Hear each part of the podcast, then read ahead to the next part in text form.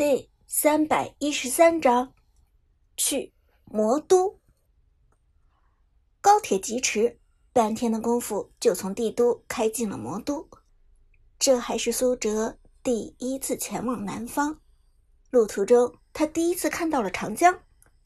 穿过长江的时候，苏哲简直被长江的宽阔所震撼，一眼望过去根本看不到边，这简直就是大海。哪里是一条江河？伍兹倒是被苏哲逗得咯咯娇笑，轻声在旁边吐槽道：“呵呵，你简直就像第一次看到雪的南方同学。”到了魔都，伍兹先打车带着苏哲去了自家的一处公寓。伍兹告诉苏哲，这是他高中的时候一个人独居的地方，因此他手上还保留着一串钥匙。至于他的父母，基本上也不会过来这边，只是定时请保洁过来做一些卫生而已。将苏哲安顿好之后，伍兹就准备离开了，毕竟要先回家见父母。饿的话就自己点外卖。这里的地段虽然不算繁华，但外卖还是应有尽有的。另外，楼下就是便利店，我们魔都遍地都是便利店。伍兹笑着说道。苏哲点点头，这一点他来的时候就已经见识到了。一条街走出去，马路两边至少有四家二十四小时便利店。我今天晚上可能回不来了，明天早上过来吧。放心，你住在这里没人打扰的。想玩的话就自己查好路线出门，迷路了给我打电话。伍兹走到楼梯不放心，又回来嘱咐道。放心了，我又不是小学生。”苏哲笑着说道，对伍兹挥了挥手，送走伍兹，苏哲就彻底进入了独居模式。伍兹这一处房产不算大，六十平米左右的单身公寓。收拾好行李后，苏哲试了试水电和燃气，令他感到意外的是，居然一应俱全。看来伍家虽然家产众多，却还都打理的不差。洗了把脸，苏哲就坐在沙发上，点开了王者荣耀。作为一名职业选手，保持每天进行适当的竞技是基本素养。结果自己隐姓埋名的账号刚一上线，马海龙就发来了邀请：“哲神，赛季快结束了，赶紧带我上一把荣耀啊！我可不想千年钻石。”宿舍三兄弟目前的段位全都是钻石。而且还是在苏哲隔三差五带一把的情况下冲上来的。至于苏哲的小号隐姓埋名，此时也刚好是钻石段位。好吧，那来一把。苏哲接受了邀请，进入了游戏。基本上赛季到了这个阶段，排位赛场上三两场就能撞上几个代练。如果再想单排上分，并不是特别的容易。马海龙选择苏哲保驾护航。实在是明智之举。果不其然，进入游戏之后，对面的李元芳名字直接写着“带”，后缀一串数字，明眼人都看得出来这是什么意思。苏哲和马海龙这边的队友没打就怂了，水泉打字抱怨代练该死。苏哲懒得和他们废话，雅典娜打野专抓野区代练的李元芳，开局三分钟。拿下代练两个人头，直接挽回己方士气。打到最后，敌方对手全屏开喷，我们这边有个假代练，这个代练可能是个冒牌货，代练是假的，没见过这么菜的代练。苏哲和马海龙却躲在屏幕后面暗暗发笑，代练碰见职业选手也只有打脸的结果。一局结束，两人轻松上分。还没等苏哲接受邀请，房间的大门忽然响起了开锁的声音。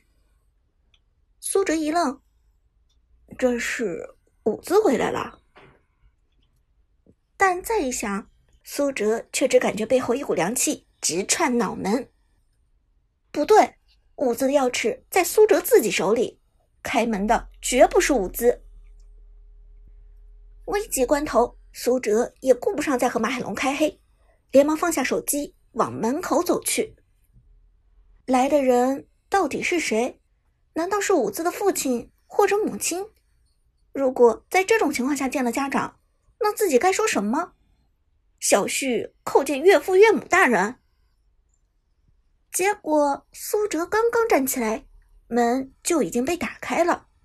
随后，一个穿着运动服的男生走了进来，抬头就看见了苏哲。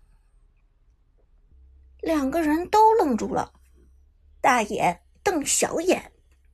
接着，两个人同时伸出了手，指着彼此，大声问道：“你是谁？”隔了半分钟，两人又默契的喊出了这句话的夸张版本：“你他妈是谁？”后来，估计门口的男生觉得老是和苏哲保持一样的节奏，有点太没创意，赶紧自由发挥的问道：“你为什么在这里？”苏哲咳嗽一声，有点尴尬的问：“你是，你是住在这儿的人？”男生一甩钥匙，气势汹汹的说：“废话，我不住在这儿，我怎么能有这里的钥匙？你呢？你怎么进来的？”苏哲将茶几上的钥匙扬了扬，道：“我也有钥匙。”你也有钥匙？男生傻眼了，仔细琢磨，忽然皱眉道：“等等，你难道是我姨父的私生子？好啊，我二姨这么多年对我姨父可是忠贞不二，他这个老小子居然……”苏哲一听，这都哪跟哪啊？自己好端端一单传独苗，怎么还成了私生子了？不过再一想，苏哲又恍然大悟。姨父，再一看眼前这小子，长得和伍兹又有几分相似。等等，你是伍兹的什么人？苏哲试探着问。伍兹，你认识我表姐？男生一怔，随后震惊问道。苏哲点点头。我当然认识，我这钥匙就是你表姐给的。结果。男生一听就疯了，挠着脑袋道：“我靠！我表姐今天不是刚从帝都回来吗？怎么刚回来就带回来一个男人，还藏在家里？这简直……”喊了一会儿，男生歇斯底里道：“不行，我得告诉我二姨，表姐太不像话了，简直太不像话了！我得去报告，我得。”苏哲一听，连忙过去阻拦。表弟，表弟，你别冲动！表弟，表弟，你听我说。男生回头瞪着苏哲，滚！谁是你表弟？你谁呀？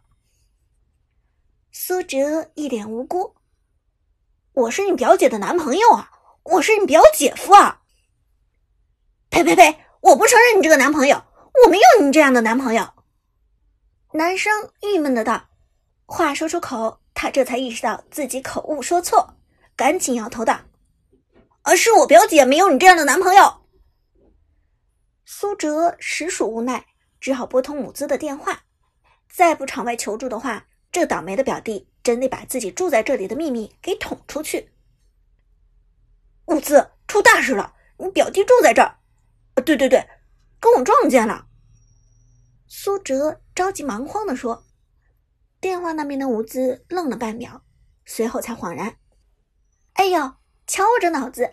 我表弟正好在读我念过的高中，所以这段时间就住在那儿了。我居然给忘了，真是失策。苏哲一脸绝望。那现在怎么办？你表弟要去告发我。很简单，手机开扬声器。苏哲轻轻点头。好的。伍兹又道。你离听筒远一点。苏哲再次点头。好的。紧接着，手机中传来了伍兹的一声怒吼：“陈烨，你不怕死吗？”站在门口，号称要去告状的表弟陈烨瞬间就愣住了，再也不敢做出任何多余的举动。而听筒中的伍兹冷笑着说道：“哼，好了，一切搞定。苏哲震惊的看着手机，对五子的威力又有了新的认识。一句话，一切搞定，五子真是无敌。挂断电话，苏哲松了口气，笑盈盈的看着门口道：“表弟，你叫陈烨啊？”陈烨回头怨念的瞪了苏哲一眼：“呸！谁是你表弟？”说完，陈烨转身去到卧室，将苏哲的行李全部扔了出来。你可以住在这，但只能睡客厅。说话的同时，陈烨看到了苏哲放在茶几上的手机。通话结束，画面又切换回了王者荣耀的界面。你居然也打农药？陈烨颇为不屑地说。再看钻石段位排位赛的画面，都赛季末了，才打到钻石啊！真够菜的！陈烨翻了个大白眼，去冰箱拿饮料了。